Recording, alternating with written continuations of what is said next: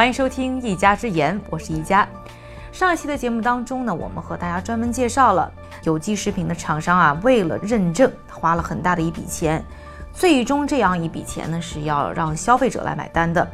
也就是说，我们为有机食品的高价格支付的账单，很大一部分呢不是花在工艺营养上，而是花在呢认证上。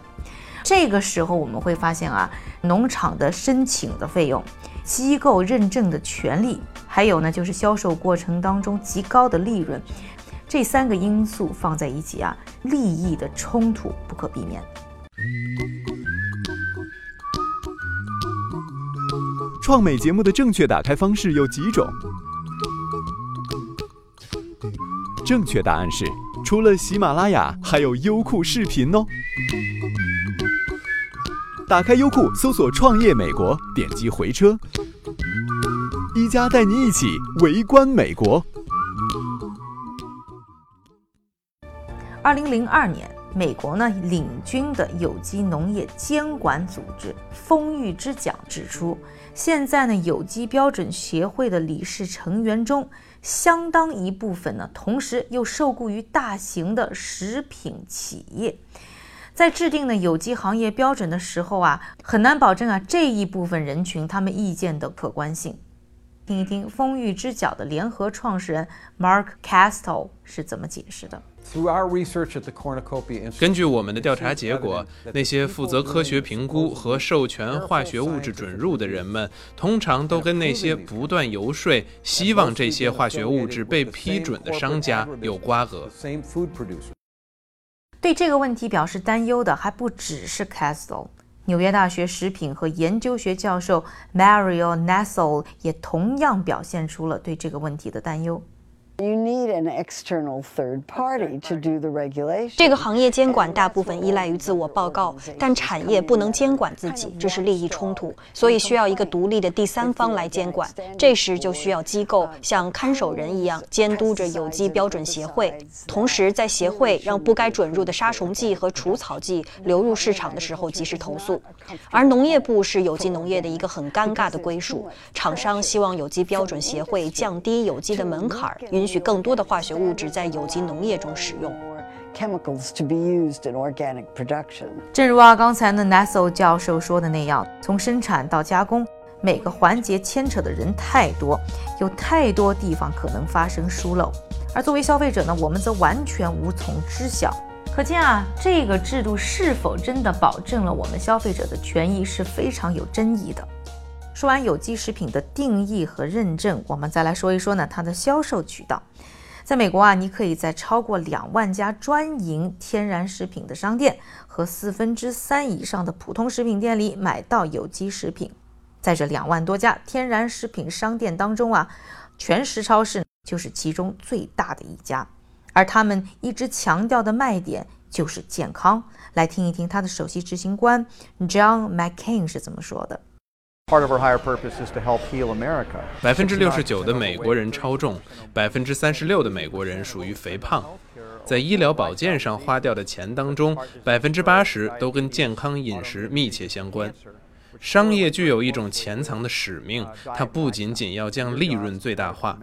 如果我想要销售世界上质量最好的天然有机食品，它可以提升人们的健康水平，保护环境，改善牲畜的生存条件，让整个世界更加美好，这是十分鼓舞人心的。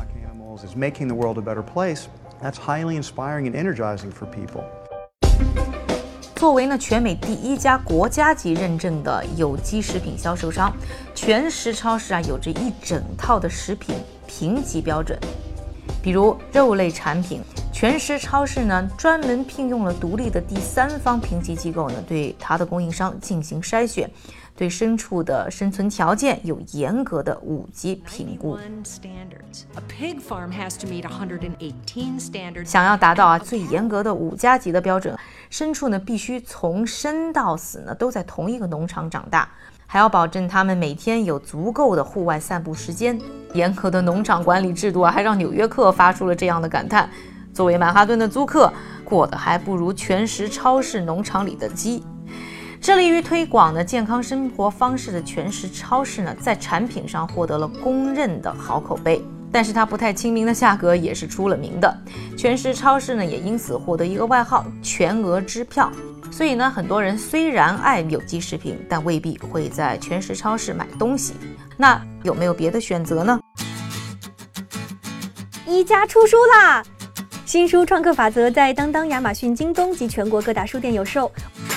微博晒书还有机会赢得创新产品礼物。一家携手中外行业大师，共看美国顶尖创新企业。创客法则拿在手，创业路上不用愁。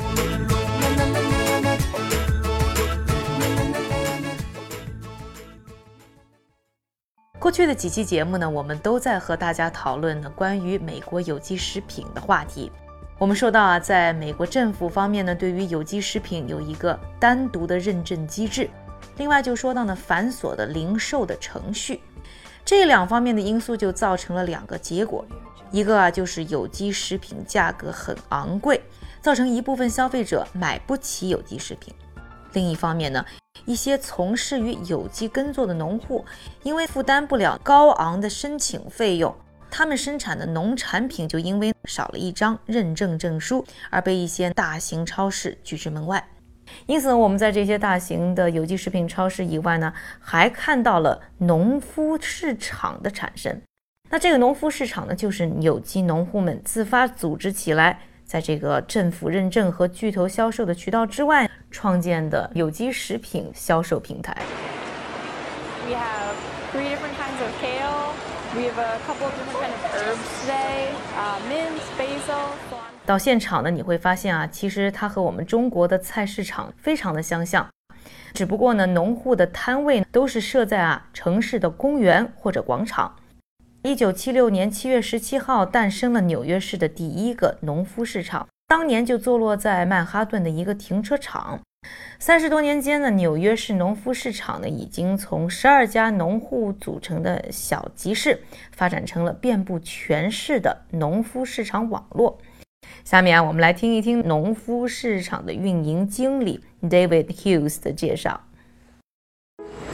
农夫市场已经出现很久了，恐怕这可以追溯到人类产生之初，他们就开始组织市场交易，而且这种形式会一直延续下去，因为人们很享受这种社交方式和归属感，这也是购物体验当中非常重要的一部分。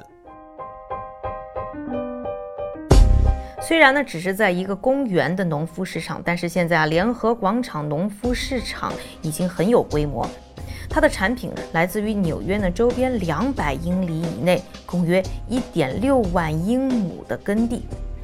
现在啊，在纽约五个城区里，一共有五十四个农夫市场，销售着两百三十多家农户在本地种植的新鲜有机产品。Hughes 告诉我们啊，一个普通的周末，联合广场的农夫市场这一家就能接待十几万人次来光顾。我们在现场呢，还采访了其中的一个农民，来自于皇后郡农场博物馆的 Charlotte Sullivan。Our farm is really close to Union Square. 我们的农场距离联合广场很近，我们所有的产品都是一天之内采摘的，所以我们的产品非常新鲜。而你到食品商店里买到的食品都是前几天摘的了，更不用说还要把它们从各地空运到这里。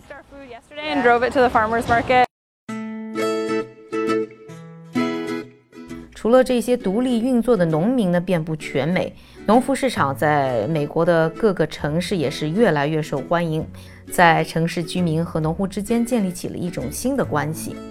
这些农产品呢，集体在城市亮相，也让呢农夫市场呢成为了美国城市文化的别致一景。在拜访完了联合广场的农夫市场以后呢，我们一起再来到皇后郡的这所农场博物馆。在那里呢，我们见到他的农业经理 Cannon K，他和我们介绍了他们农场的运作。每周五我们在联合广场的农夫市场设有摊位，呃，每周五大概早上八点钟开张，有的时候顾客太热情，会从七点半就开始。In the Cannon 告诉我们啊，多年来皇后郡的农场博物馆一直坚持用最原始的耕作方式，经营着纽约市郊的这一片有机农田。正是因为有了农夫市场呢，像皇后郡农场博物馆这样没有申请认证的有机农户呢，也能呢将自己的农产品呢送到城市居民的餐桌上。除了这些农户，美国的城里人也在有机食品上想出了新的玩法。下期的节目啊，我们会带你去拜访一下城市里的世外桃源。更多精彩内容，欢迎在微博、微信上搜索“创业美国”，关注我们。另外，告诉大家一个好消息，我们《创业美国》第二季视频版已经上线了，我们的声频广播版会在两周以后和大家见面。欢迎大家和我一起去了解美国顶尖创业公司的故事。感谢你的收听，我是一加，下期一加之言，我们再会。